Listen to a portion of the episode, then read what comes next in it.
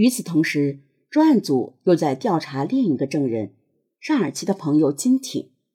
金挺很聪明，他知道尚家已经罩不住了，主动交代了知道的一切。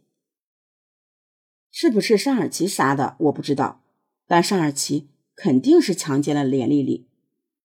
你为什么这么说？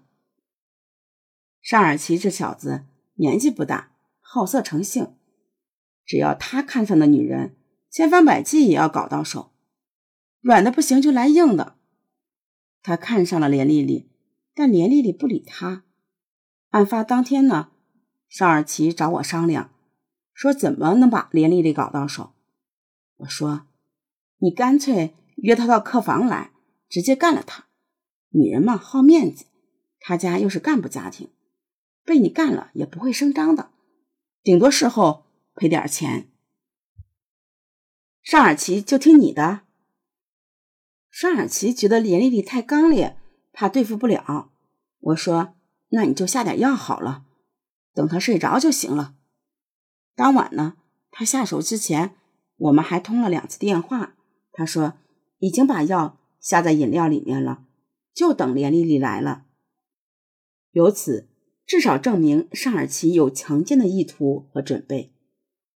连丽丽体内有尚尔奇的精液，则可以确认。尚尔奇有强奸行为，那么尚尔奇显然有高度的强奸杀人嫌疑。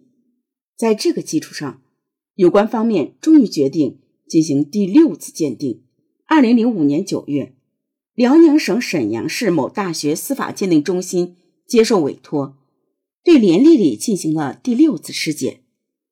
在尸检中，专家们发现，胰腺被膜下和间质内。虽然可以看到明显的片状出血，但是胰腺组织结构基本正常，未见炎症细胞的浸润，这说明急性出血性胰腺炎的诊断是不成立的。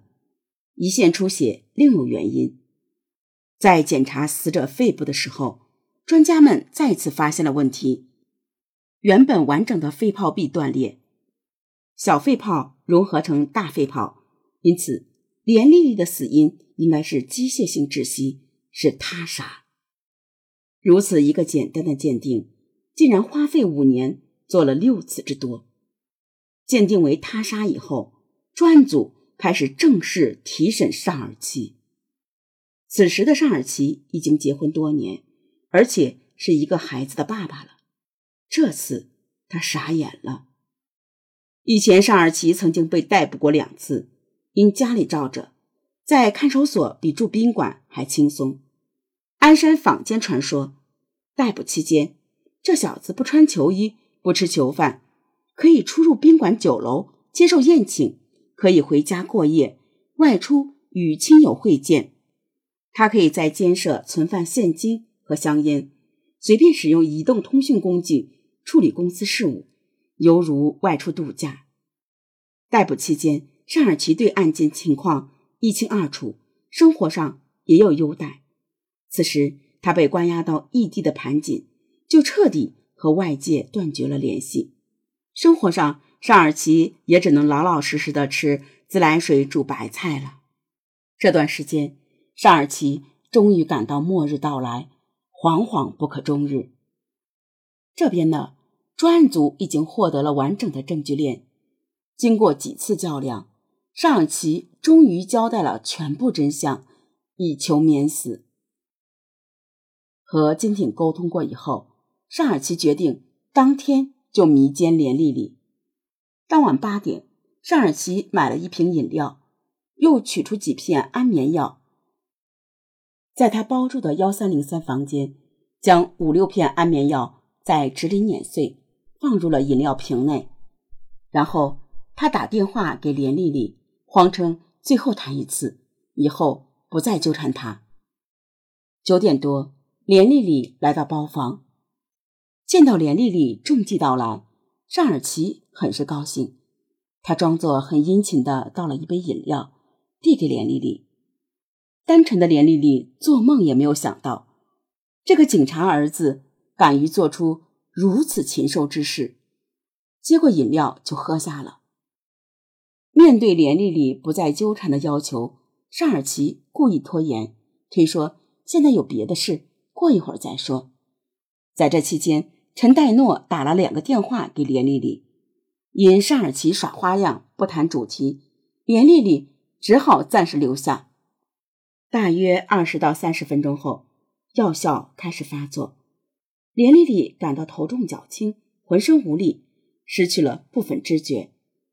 尚尔奇淫笑着将连丽丽的手机关掉，又将她抱到床上，脱下内衣裤，试图强奸。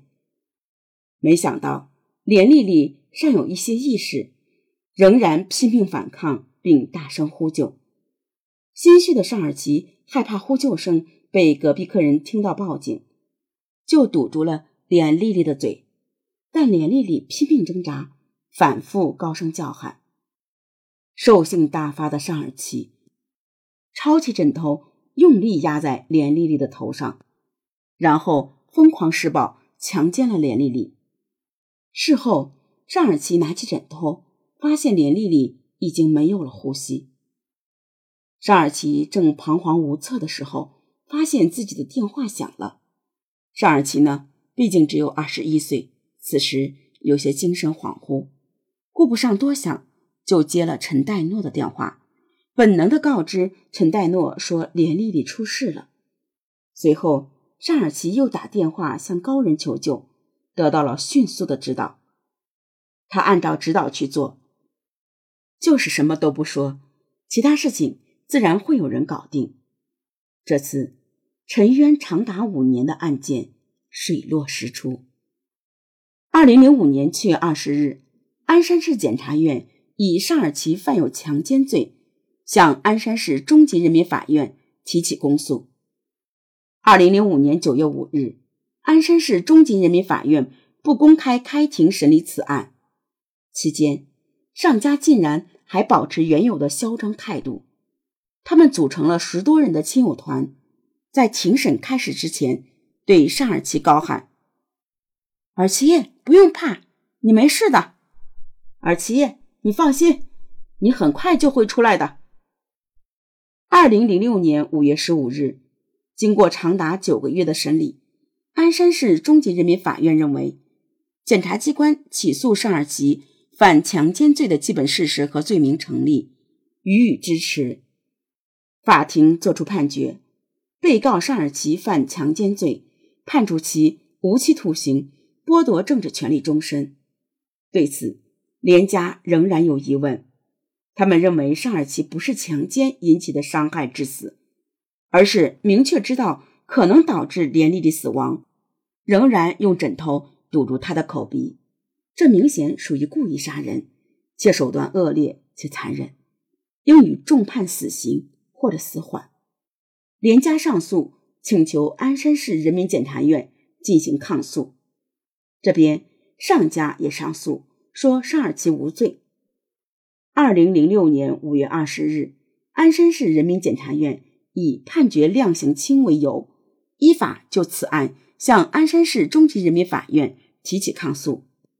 辽宁省高级人民法院于二零零七年三月二十日作出辽刑中字第四百三十五号刑事裁定，驳回上诉，维持原判。尚尔奇由此被判处无期徒刑。从被捕开始的十年内，尚尔奇已经有四次减刑，共减刑三年多。根据目前的刑期，二零二四年，也就是三年后，尚尔奇就出来了。至于大家关心的法医如何判，只有在鉴定书上签名的医生，以妨害司法罪被判刑三年，其他几位涉案法医。仅受到调离、记过、警告等处分。王叔曾这么说：“我女儿之死本来是个极为简单的刑事案，但因为法医的失职和背后可能的腐败而变得这么复杂。我们全家为此付出了巨大的代价，也浪费了国家大量司法资源。当事人应该对此付出代价。”